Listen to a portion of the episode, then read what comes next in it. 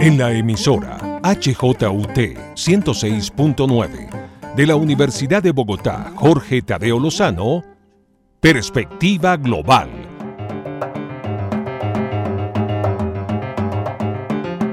Un análisis a todos los cambios y retos que el siglo XXI le plantea al mundo. Presenta y dirige Doris Ramírez Leighton, experta en relaciones internacionales e investigadora de Asia-Pacífico.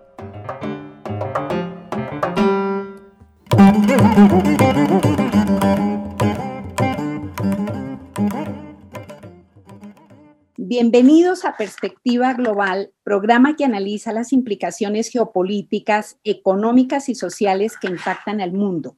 Hoy tengo el honor de que nos acompañe el señor Lan U, embajador extraordinario y plenipotenciario de la República Popular China en Colombia. Él está acá en nuestro país desde 2020 le doy la bienvenida y le agradezco mucho, señor embajador, que hubiera aceptado esta conversación en perspectiva global. Muchísimas gracias, señora doctora Doris. Gracias por la invitación. Con mucho gusto para mí, a través de, su plataforma, para conocer muchos más amigos y continuamos esta conversación. Yo creo que será muy eh, importante para el entendimiento entre ambas partes. Muchísimas gracias por la invitación. Gracias, señor embajador. Quisiera comentarles muy brevemente de la larga trayectoria diplomática que tiene el señor Lan Hu, embajador de la República Popular China en Colombia.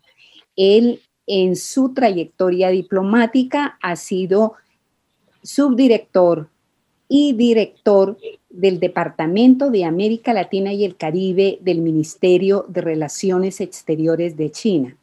Igualmente, ha ocupado cargos diplomáticos en varias capitales de América Latina, además de España.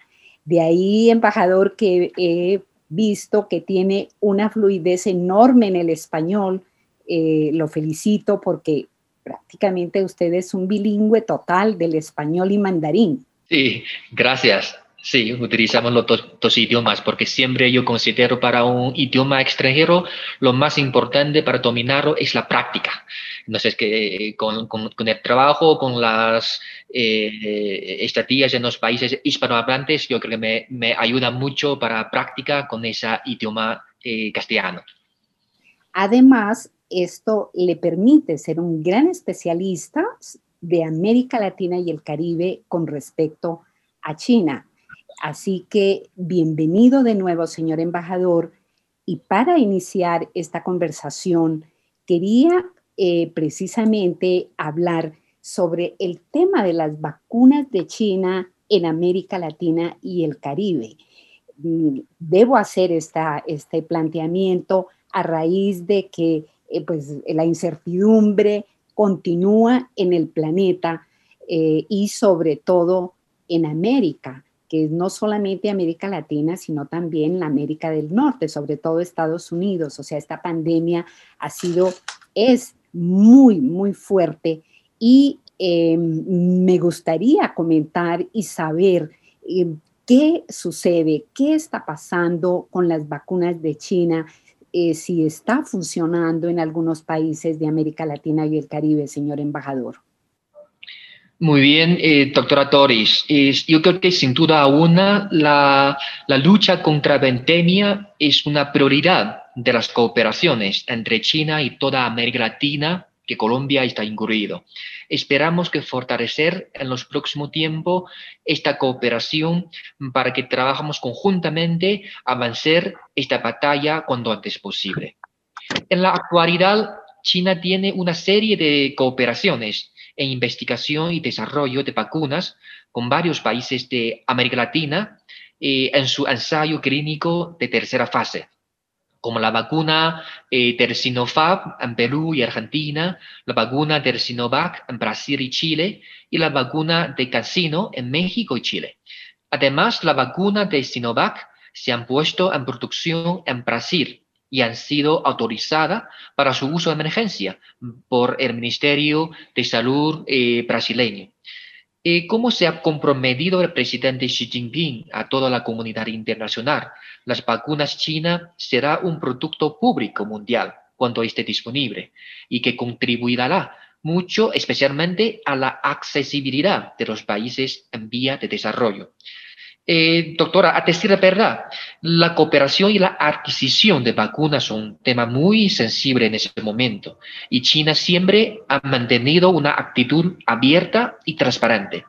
Estamos también dispuestos a mantener esta comunicación y trabajo eh, sobre la cooperación de vacuna con el gobierno colombiano a través de los canales oficiales. Y sobre la vacuna china en Colombia, eh, ¿va a llegar a, nuestro país, señor embajador, en algún momento? Lo que pasa es que todavía estamos en el inicio de cooperación, todavía no tiene avance de las negociaciones de la parte colombiana con la parte china, pero yo creo que eh, esta, esta, esta, cosa está eh, en su proceso. Una vez que tenemos avance, podemos informarles. Será muy interesante conocer eh, ese, ese tema porque en las vacunas se ha visto que en el mundo entero, como usted dice, es un tema muy sensible y muy complejo con lo que está pasando eh, en esta pandemia en el, en el mundo. Y en Colombia, como usted sabe, aún no ha llegado todavía las vacunas y esperamos que mm, en el futuro cercano eh, podamos tener varias vacunas, no solamente Pfizer y, la um, Oxford AstraZeneca, sino también de otras para dar abasto aquí en la población. O sea, señor embajador, eh, veo que ya varias eh, capitales de América Latina ya están en, en, fases de las vacunas chinas. O sea, país que solicite la cooperación eh, de China sobre el tema de las vacunas, ¿lo tendrá? Sí, eh, eso necesita, eh, porque algunos fábricas, algunos vacuna china y está llevando su tercera fase de su ensayo clínico en los países latinoamericanos, pero en Colombia no. Eh, no tenemos esta, esta, esta cooperación. Pero siempre estamos con una actitud muy abierta y queríamos colaborar, trabajar conjuntamente con el gobierno colombiano eh, para el futuro, si posiblemente eh, podemos trabajar conjuntamente con la vacuna china. Será muy importante cuando eso llegue, volveremos a comunicarnos con usted, señor embajador, para que nos cuente en, qué irá el proceso de las vacunas. Señor embajador, eh, entiendo que em, para este año que inicia 2021 a 2025, eh, China eh, tiene una nueva fase y unas nuevas estrategias en el tema económico y se habla mucho sobre la circulación dual en el tema económico. ¿Usted nos podría comentar en qué consiste el desarrollo de la estrategia sobre circulación dual de China? Yo creo que hace unos meses China mostró al mundo eh, un nuevo modelo de su desarrollo eh, económico y social para los próximos cinco años, eh, que digamos este el nuevo paradigma de circulación dual tiene objetivo de acelerar la construcción de un nuevo mm, paradigma de desarrollo en el que la circulación doméstica de China es el pilar y la circulación doméstica e internacional se refuerzan mutuamente. O sea, mientras existe comercio exterior para cualquier país, habrá una circulación dual. La diferencia radica en cuál sería la principal y fundamental. Eh, para China, esta circulación dual eh, se concentra en el primer lugar en la gran circulación doméstica, o sea, para su mercado interno, y la verá como el principal motor para el desarrollo sostenible de la economía nacional. Esta es la condición básica que, que debe tener cualquier economía importante del mundo. En segundo lugar, mientras enfatizamos la gran circulación doméstica, o sea, para el mercado interno, también realizaremos la promoción recíproca de la circulación doméstica e internacional. De ninguna manera China vamos a cerrar el país y buscar el descobramiento económico, sino vamos a dar el paso acelerado en la apertura. O sea, China sería un país mucho más apertura para el abierto para el, el futuro. En resumen, esta circulación dual consiste en buscar una circulación doméstica de mayor calidad y una circulación internacional a nivel superior en áreas de, de mejorar la capacidad de China en participar de la nueva ronda de competencia global y crear condiciones más abiertas y favorables para ampliar la cooperación internacional y atraer más productos de alta calidad otros países como Colombia a ingresar al mercado chino. Esta yo creo que es el, panorama futuro de esta circulación dual de China. Es muy importante, señor embajador, porque quiere decir que habrá un mayor consumo interno, eh, sin dejar, como usted dice, las exportaciones eh, de China al mundo.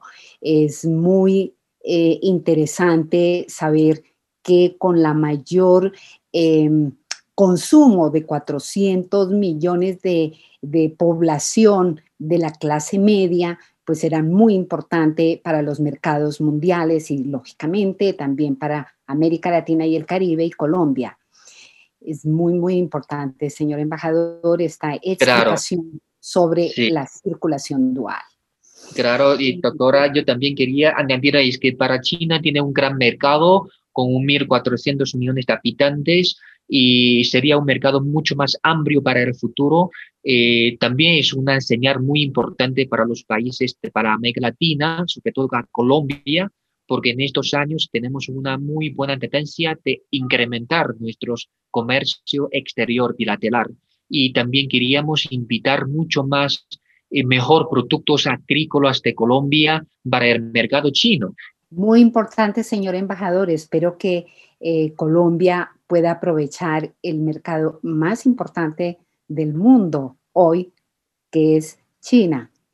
Eh, señor embajador, hablando sobre este tema económico, eh, también se habla mucho de lo que será el catorceavo plan quinquenal de China.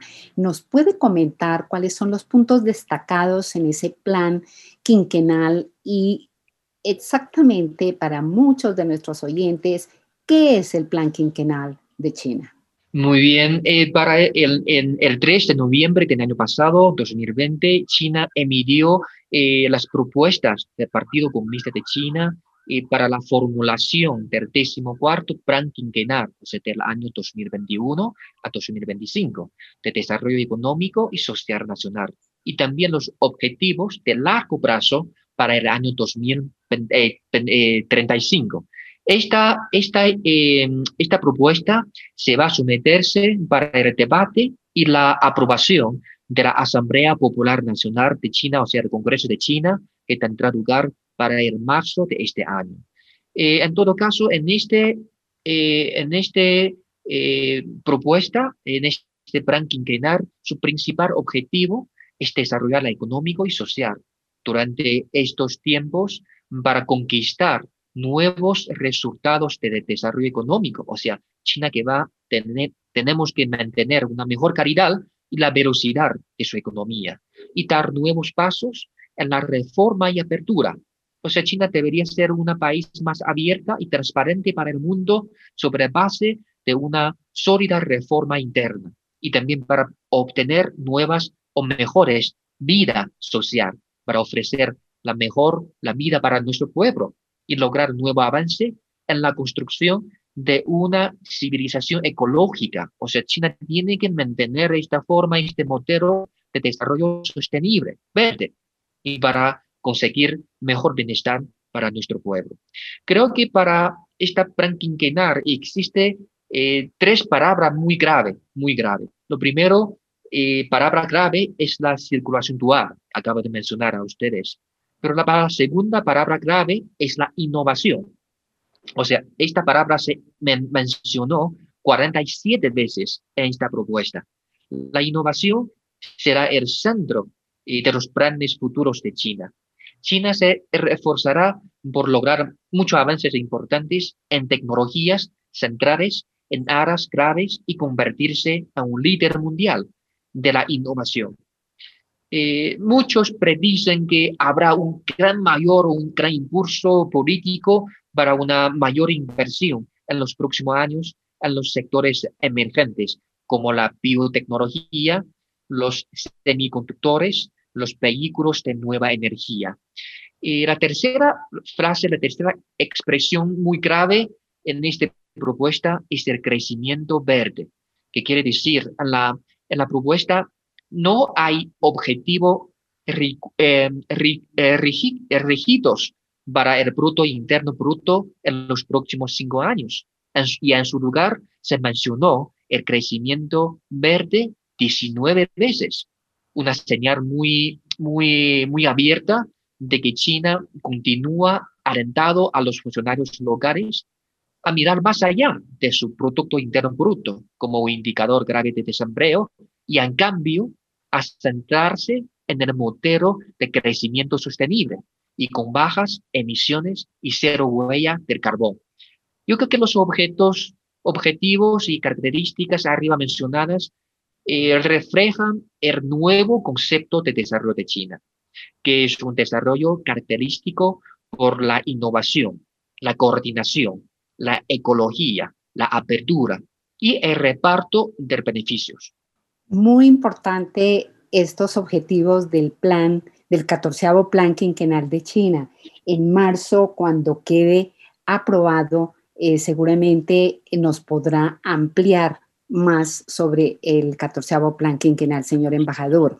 Ahora eh, paso que hablemos un poco sobre cómo ve el nuevo capítulo que se puede abrir en las relaciones entre China y Estados Unidos con la posesión precisamente ya del señor presidente Biden.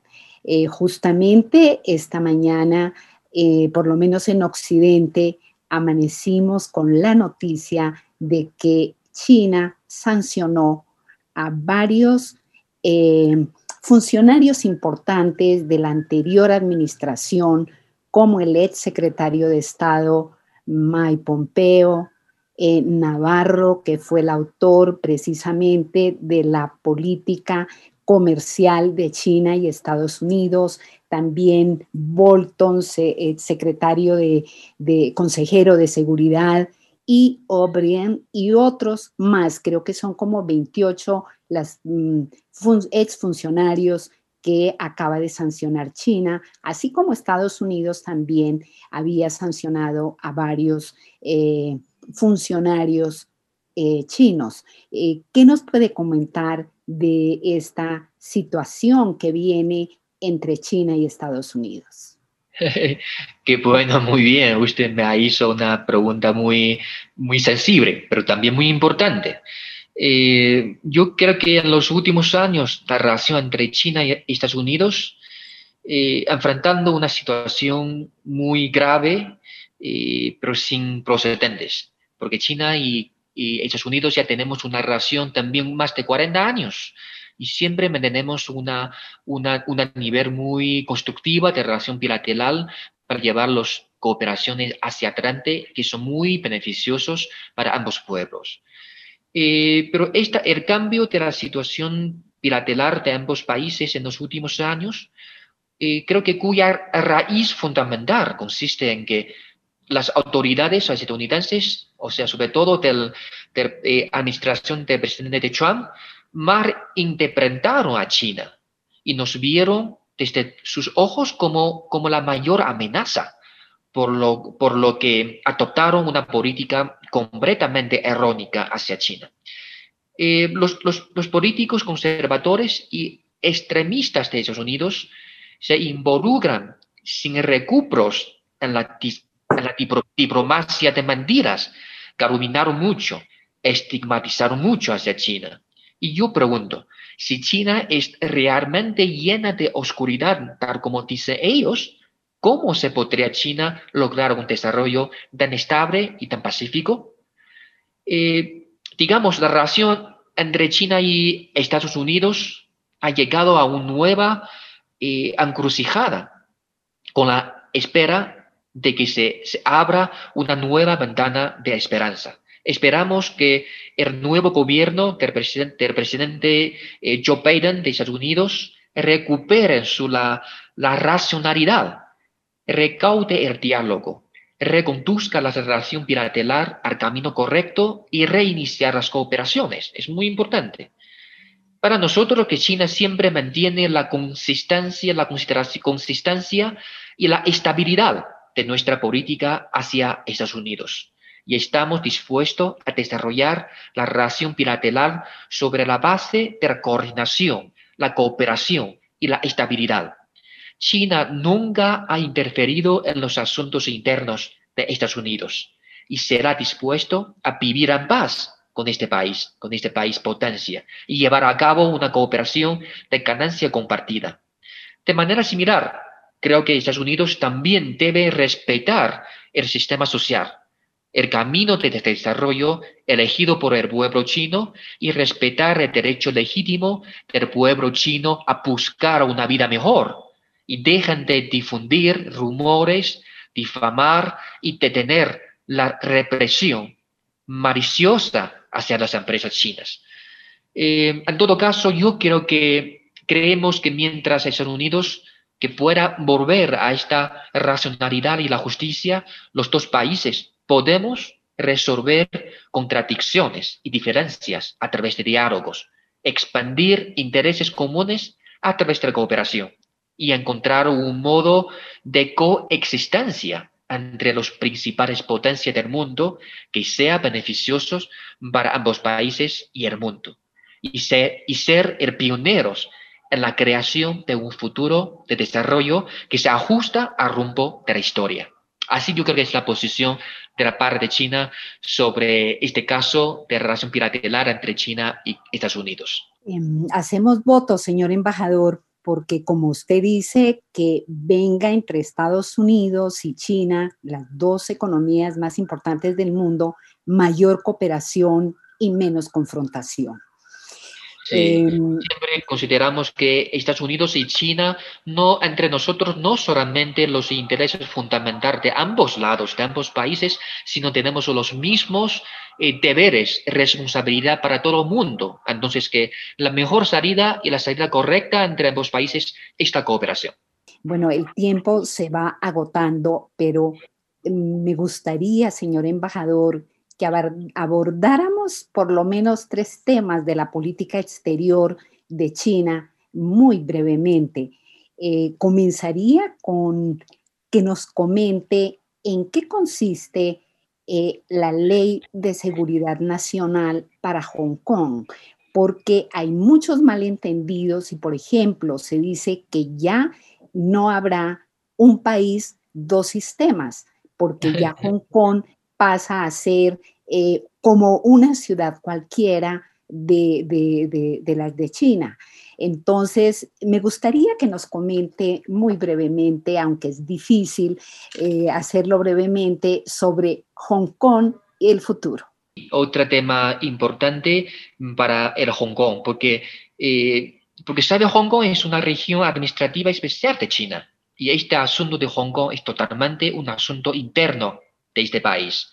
La ley de seguridad nacional en este Hong Kong que tiene plena, plenamente en cuenta las necesidades reales para salvaguardar la seguridad nacional y las condiciones específicas de esta ciudad.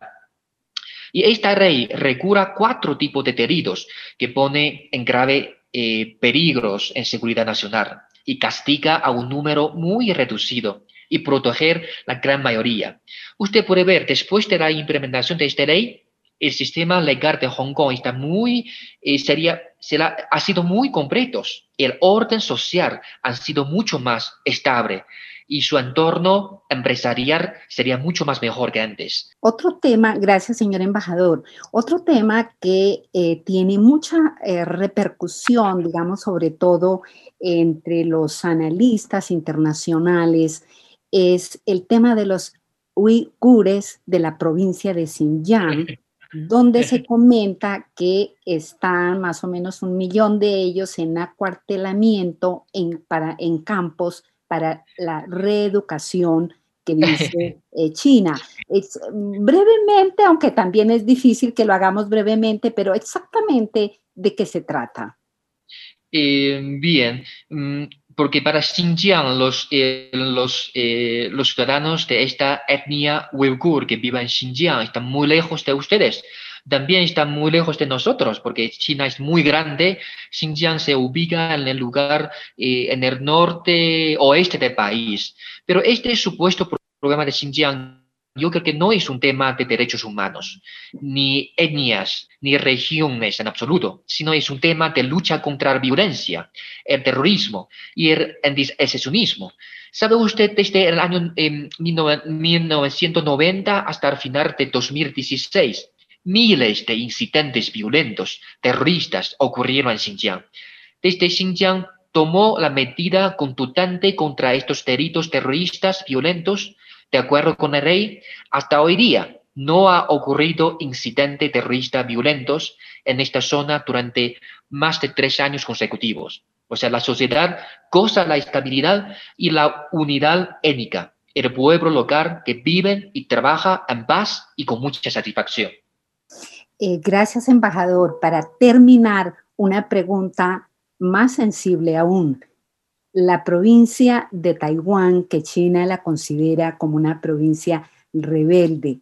Yo veo pues muy difícil porque el presidente Xi Jinping, digamos que para él es, será parte de su legado hacer los arreglos pertinentes para la reunificación de China con Taipei. ¿Cómo será este tema que justamente en los anteriores cuatro años de Trump, pues ha sido verdaderamente un, como un campo de batalla para, para Washington, ¿no? El tema de Taiwán. Eh, ¿Qué nos puede comentar al respecto?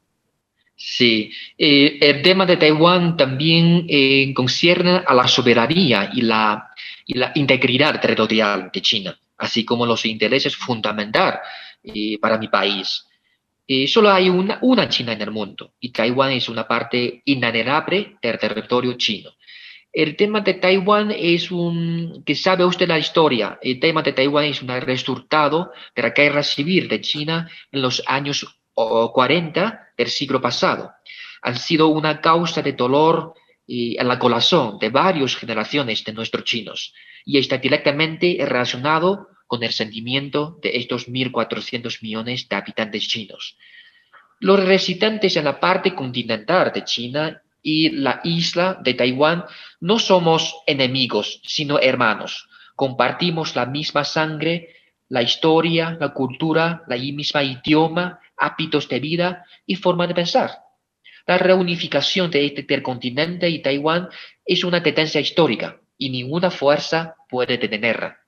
Eh, el principio de una sola China es, una, es un hecho objetivo, una enorme básica en las relaciones internacionales y la base política y la premisa para el establecimiento y desarrollo de relaciones diplomáticas entre China y cualquier país del mundo. Ese momento, ese, esa hora para la comunidad internacional y 180 países reconoce este principio, o sea, reconoce que Taiwán es una parte de China. Ante, señor embajador, esperemos que en el nuevo capítulo Biden y Xi Jinping este tema eh, mejore mucho las relaciones entre China y Estados Unidos. Le quedo muy agradecida, señor embajador, por haber aceptado esta invitación en perspectiva global. Gracias, muchísimas gracias por la invitación y queríamos continuar a través de su plataforma para mantener nuestra conversación y profundizar nuestros entendimientos. Gracias a usted, señor embajador. Gracias por su sintonía en la HJUT 106.9. Soy Doris Ramírez Leighton en la dirección y realización de Perspectiva Global. En el audio nos acompañó Enrique Araujo. Feliz fin de semana para todos Feliz año a nuestra sintonía y mis votos porque lleguen pronto vacunas a Colombia.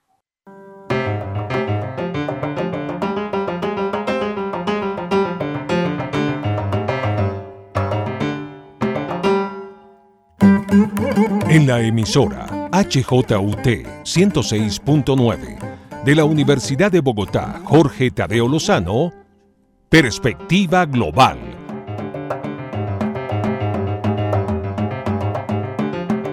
Un análisis a todos los cambios y retos que el siglo XXI le plantea al mundo.